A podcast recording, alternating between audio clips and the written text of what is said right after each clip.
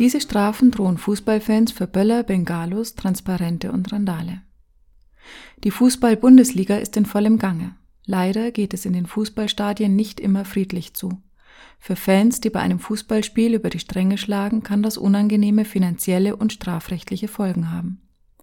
Der Europäische Gerichtshof für Menschenrechte hat jetzt entschieden, dass Hooligans, die verdächtig sind, eine Straftat zu planen, in Präventivhaft genommen werden dürfen. Unter bestimmten Voraussetzungen dürfen Hooligans, die verdächtigt werden, eine Schlägerei zu planen, in Präventivhaft genommen werden.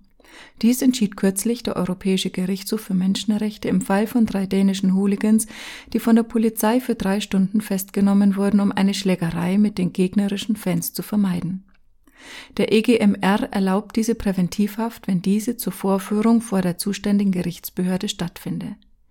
Die vorgeworfene Straftat müsse konkret sein und sehr wahrscheinlich stattfinden. Zudem müssten die Hooligans zeitnah wieder aus der Haft entlassen werden.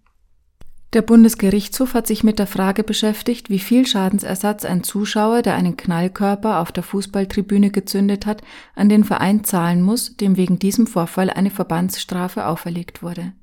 Das Besondere an diesem Fall, die Verbandsstrafe in Höhe von rund 120.000 Euro war vom deutschen Sportgericht gegenüber dem ersten FC Köln nicht nur wegen des einen Verstoßes ausgesprochen worden, sondern sie galt für mehrere solcher Vorfälle. Der Bundesgerichtshof stellt in seinem Urteil klar, dass die Höhe des Schadensersatzes, den ein Randalierer für einen Böllerwurf dem Fußballverein erstatten muss, sich danach bemisst, in welchem Maß sich die Pflichtverletzung des Randalierers in der konkreten Strafe niedergeschlagen hat. Im konkreten Fall wurde der Zuschauer daher zu rund 20.340 Euro Schadensersatz für seinen Böllerwurf verurteilt. Ein 19-jähriger Münchner wurde vom Amtsgericht München wegen des Herbeiführens einer Sprengstoffexplosion verurteilt, weil er in der ausverkauften Münchner Allianz Arena bei einem Champions League Spiel des FC Bayern München gegen PSV Eindhoven einen Böller zündete und diesen in den unter ihm liegenden Rang warf. Ein Zuschauer erlitt aufgrund der Explosion ein Knalltrauma und leidet dauerhaft an einem Tinnitus.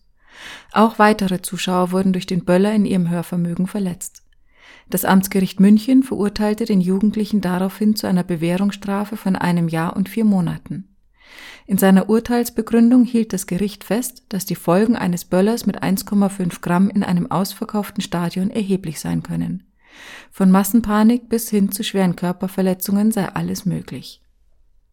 Bundesliga-Vereine können randalierenden Fußballfans ein bundesweites befristetes Stadionverbot verhängen. Dafür muss dem jeweiligen Randalierer aber seine Tat nachgewiesen sein. Lediglich ein auffälliges Verhalten, was man zur Begründung einer Gefährlichkeit heranziehen könnte, reicht für ein bundesweites Stadionverbot nicht aus. Dies entschied das Amtsgericht München im Fall eines Fußballfans, der in einer Gruppe von Fans auf dem Weg zum Stadion war. Dabei kam es zu Gewalttätigkeiten mit den Fans des gegnerischen Vereins. Es folgten Steine und Flaschenwürfe gegen Polizeibeamte. Der Münchner Fußballverein verhängte gegen den Fan ein bundesweites Stadionverbot. Die Tat konnte dem Fußballfan aber nicht nachgewiesen werden. Daher war das Stadionverbot nach Ansicht des Münchner Amtsgerichts unberechtigt. Der Fußballfan sei zwar durch sein aggressives Verhalten aufgefallen, dies begründe aber keinen Anfangsverdacht für eine Straftat. Beruft man sich bei dem bundesweiten Stadionverbot auf die Gefährlichkeit des Fans, müsse diese konkret definiert werden. Ein Fußballfan, der in Deutschland nicht zugelassenes Sprengmaterial in eine Zuschauermenge eines Fußballstadions wirft, muss mit einer Anklage wegen gefährlicher Körperverletzung und Verstoß gegen das Sprengstoffgesetz rechnen. Da drohen schnell mindestens sechs Monate Freiheitsstrafe. Bei einem Spiel des FC Bayern München gegen den FC Zürich brannten Anhänger des FC Bayern München zahlreiche bengalische Feuer ab. Die Kontroll- und Disziplinarkammer der UEFA Union of European Football Associations bestrafte den FC Bayern München daraufhin mit einer Geldbuße von 15.000 Euro, die der Club akzeptierte und bezahlte. Die FC Bayern München AG klagte daraufhin gegen einen Fußballfan, der im Verdacht stand, Bengalos gezündet zu haben. Der Verein musste vor dem Landgericht Karlsruhe eine juristische Niederlage hinnehmen. Das Landgericht Karlsruhe hat zwar entschieden, dass ein vom Sportgericht bestrafter Verein von einem Zuschauer der Pyrotechnik abgebrannt hat, unter bestimmten Voraussetzungen den Ersatz gezahlter Geldstrafen verlangen kann. Die Klage des FC Bayern München wurde aber abgewiesen, weil er nicht nachweisen konnte, dass es der Beklagte war, der bengalische Feuer gezündet hatte.